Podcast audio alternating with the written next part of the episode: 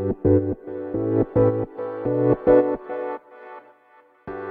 はようございます。なつきです。今日のテーマは伝え方が上手い人とはっていうことについてお話ししていきます。とこれはね言語化能力が高い人っていうお話です。私も最初は言語化能力が本当に全然なくてめちゃくちゃ勉強しました。で具体的に何をしてきたかというと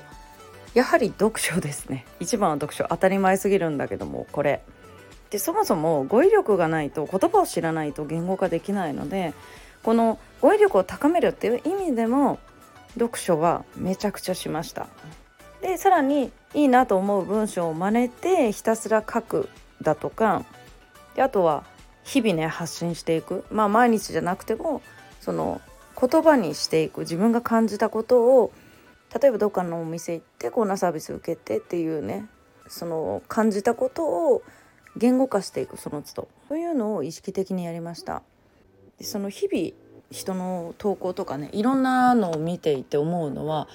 本当あの言語化苦手な人がすごく多いんだなと思います。まあそれは見てあの投稿とかでもそうですし話していてもそうなんですけど話すのが上手くない人ダラダラ喋っちゃう人例えば1分で喋ってくださいっていう時にダラダラ関係ないことを喋っちゃうとか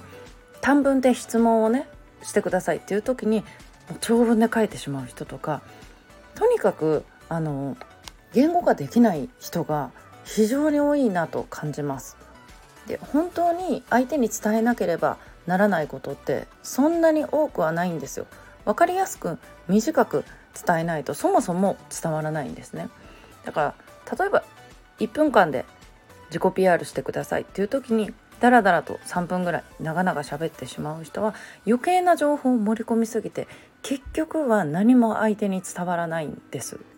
で私はあれこれ仕事をしていますが、まあ、このオンラインで仕事をする時は電子書籍のプロデューサーですっていうことしか伝えないんですね。だってあの会社員してるとかその他の関係ない情報って必要ないじゃないですか。でまあ場合によってその話の流れでまあバーを経営してますとかそのコミュニケーションのことを語る時とかはやっぱりそういうバーの経営とかをまあずっとしているとかそういう経験が長いっていうことはお伝えしますけども最初の段階ではそれは必要ないし無駄な情報だからなるべく相手に無駄な情報を与えないっていうのも意識してますね。うん、でちょっと話がずれちゃったけどもそうこの言語化できる人っていうのが結局説得力もあるしやはり伝えるのもうまいんですよね。多くの方が売り方とか例えばセールスの仕方とか他の部分ばっかりを学んで一番肝心なこの言語化する自分が考えていること思っていることを言語化して伝えるとかだから肩書きにしても余計なこと書いちゃって結局肩書き何なのかわからないっていうのも自分のサービスをきちんと言語化できてないからなんですよね。